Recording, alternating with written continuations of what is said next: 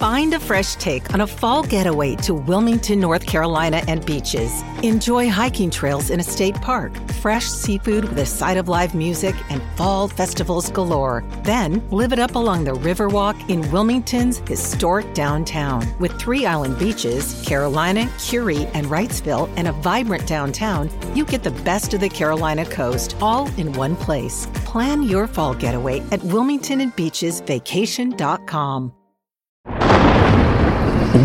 De Drop. Advertencia. Cierra la puerta y métete debajo de tus sábanas, porque la historia que te voy a contar puede resultar muy perturbadora. Escúchala bajo tu propio riesgo. Bienvenidos temporistas. Soy Dan Tempo y esto es Historias de terror antes de dormir. Temporistas. Buenas noches y bienvenidos nuevamente a Historias de Terror antes de dormir. Espero que todos ustedes se encuentren muy bien. El día de hoy les traigo una historia que les va a dar bastante escalofrío. ¿Alguno de ustedes sabía que existía el miedo a los niños? Les voy a dejar el dato y espero que puedan identificarlo en esta historia. Recuerden seguirme en Instagram y en Spotify para seguirles trayendo más contenido de terror. Sin más que decir, comenzamos con esta historia. Las primeras palabras de mi bebé me han dejado totalmente paranoico. Sé que es un cliché, pero desde que nació Daniel he querido que dijera papá, papi o incluso pa. También serían geniales.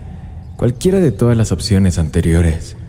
No sé cuándo comenzó mi obsesión Probablemente fue en el momento en que Daniel salió disparado del canal del parto. Supongo que algo en tu primer hijo te cambia la cabeza. Aquí estaba yo, pensando en fútbol, en hacer un cambio de aceite y en lo que había para cenar. Luego, menos de 24 horas después, vuelvo a casa con Ana y un pequeño humano nuevo en sus brazos. Y fue entonces cuando me concentré únicamente en conseguir eso, que me dijera papá. Por supuesto, Ana estaba igualmente ansiosa por escuchar mamá, y eso suele ser lo primero. Las M son más fáciles de decir para los bebés. Aún así, existía la posibilidad de que yo pudiera conseguir esa victoria con suficiente preparación. Estaba convencido de que podía lograrlo. Primero, Daniel tardó semanas en aprender a dormir, comer y adaptarse a la vida fuera del útero. Cuando comenzó a gorgotear y balbucear, la carrera había comenzado. Papá, di papá, yo decía a solo unos centímetros de su rostro radiante. Él simplemente balbuceaba. Pasaron los días y las semanas. Analizaba cuidadosamente el tiempo en familia, intercalando la petición ocasional de mamá de Ana con un aluvión de por favor di papá, papá, papá, papá. Pero él, de nuevo, simplemente balbuceaba. El pequeño estaba haciendo lo mejor que podía. Pasaron meses en la vida de Daniel cuando finalmente supimos su primera palabra real. Bicho. ¿Bicho? ¿Me estás tomando el pelo? ¿Fue esa su primera palabra? Ana había preguntado, igual de confundida. No, Daniel, di papá o mamá por nosotros, puedes hacerlo. Bicho, chilló Daniel. Ana y yo compartimos una mirada perpleja. Eh, ¿Tú le enseñaste eso? No, ¿y tú? Por supuesto que no, debe estar en uno de sus juguetes o canciones, eso es muy extraño. Pero la palabra bicho no arruinó nuestra fiesta. Ana y yo celebramos esa palabra casi con el mismo fervor que podríamos tener un mamá o papá, ocultando hábilmente nuestra consternación por el bien de Daniel. Y todavía estaba decidido, más que nunca. Ese fin de semana estaba haciendo saltar a Daniel sobre mi hombro, tratando de que durmiera un poco entre nuestras prácticas de vocabulario. Bicho, balbuceó Daniel, inequívocamente, por decimoquinta vez esa semana.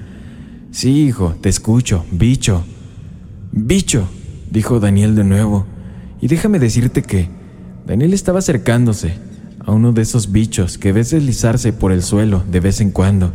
Creo que se llaman escarabajos de las alfombras y, por supuesto, son totalmente inofensivos. No tengo idea de cómo lo vio, pero ahí estaba, bicho. Lo deseaba con tantas fuerzas, retorciéndose mis brazos, estirándose, y ahora recién despierto. Está bien, está bien, Daniel. Lo dejé arrastrarse hasta el escarabajo, que no tenía prisa por escapar. Bicho, bicho, bicho, recitó Daniel, más emocionado que nunca. Sí, está bien, chico, ahí está el bicho. Creo que en realidad es bastante impresionante que haya identificado eso. Casi logro tomar mi teléfono para grabarlo, pero fue entonces cuando comenzó su arrebato. Bicho, bicho, bicho. Me acerqué a Daniel mientras su voz se hacía más fuerte, probablemente la más fuerte que había escuchado, fuera de su llanto rutinario. ¿Quieres que yo... Bicho. Daniel mató al escarabajo con el puño. Carajo, Daniel. Se quedó mirando el desastre que había hecho y chilló más fuerte, celebrando su victoria. Lo levanté y lo llevé al fregadero.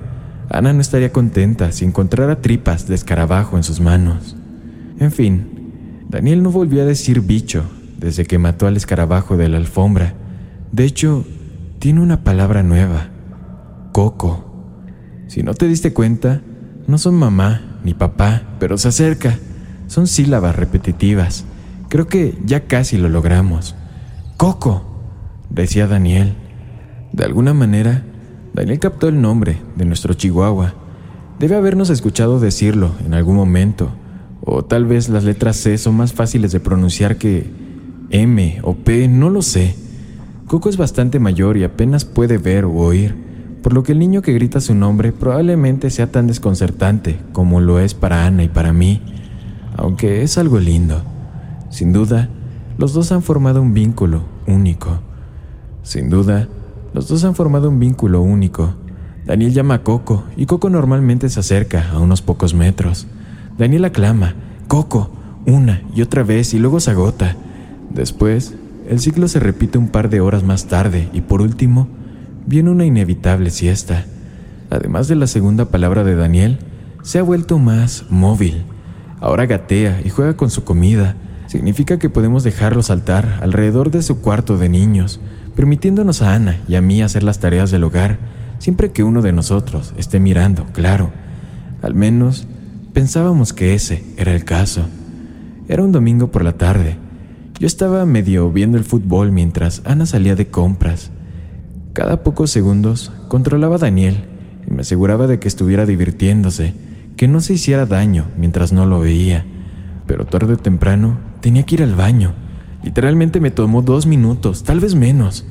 Y escuché, Coco, Coco, Coco, Coco. Habían pasado unos días desde que Daniel tuvo un estallido de coco así. Fue audible en toda la casa. Regresé a la sala de juegos lo más rápido que pude y cuando llegué ahí, entendí por qué Daniel había estado chillando tan extasiado. Coco estaba muerto. Enterré a Coco cuando Ana llegó a casa esa noche, estaba destrozada. Amábamos a ese perrito. Después de un buen llanto y un mini funeral, abrimos una botella de vino y estábamos tratando de decidir qué ver en la televisión. Entonces, ¿lo encontraste muerto? preguntó Ana, finalmente capaz de hablar de ello. Sí, eh, Coco simplemente tomó una siesta y no se despertó. Es lo mejor, dijo. Supongo que esperábamos eso tarde o temprano. Totalmente de acuerdo, yo respondí. Ana suspiró y buscó un canal de televisión con el control remoto. ¿Puedes traernos palomitas de maíz o algo así? Ella preguntó. Claro. Miré por encima del hombro, una vez más, antes de salir de la habitación. Ella no sospechaba en lo más mínimo. Por respeto a la aprensión de Ana y tratando de evitar una verdad bastante espantosa, le había ahorrado los detalles, había mentido abiertamente. Las imágenes pasaron por mi mente mientras combinaba maíz con aceite. Coco no había fallecido mientras dormía. Cuando regresé de mi descanso para ir al baño del mediodía, Coco había logrado saltar la valla de seguridad infantil de Daniel, lo que supuse que había provocado el grito de Coco. Al volver a cerrar la puerta, giré la esquina y encontré a Daniel todavía chillando en ella. Coco estaba envuelto en sus diminutos brazos. ¡Coco! ¡Coco! Daniel chillaba. El niño pequeño estaba exprimiendo la vida del pobre animal. Lo estaba ahorcando sin piedad. Grité, horrorizado al ver todo eso, y hice lo mejor que pude para detenerlo, pero llegué demasiado tarde. Para cuando llegué hasta Daniel y separé a Coco de su agarre, el cachorro se había quedado inerte. Daniel, ¿por, ¿por qué hiciste eso? La respiración de Daniel se hizo más lenta. Él me miró y simplemente sonrió. Coco. Daniel respondió. Puse a Daniel en su cuna para que tomara una siesta. Enterré a Coco y borré las imágenes de nuestras cámaras interiores. Todavía no lo había procesado. La verdad, Daniel mató al insecto y fue una casualidad. Pero esto fue bastante extraño. Simplemente nunca había visto algo así. Cariño, ven aquí, gritó mi esposa. En ese momento llamé por el pasillo, dándome cuenta de que había pasado demasiado tiempo con trastorno de estrés postraumático. Ven ahora, ella gritó.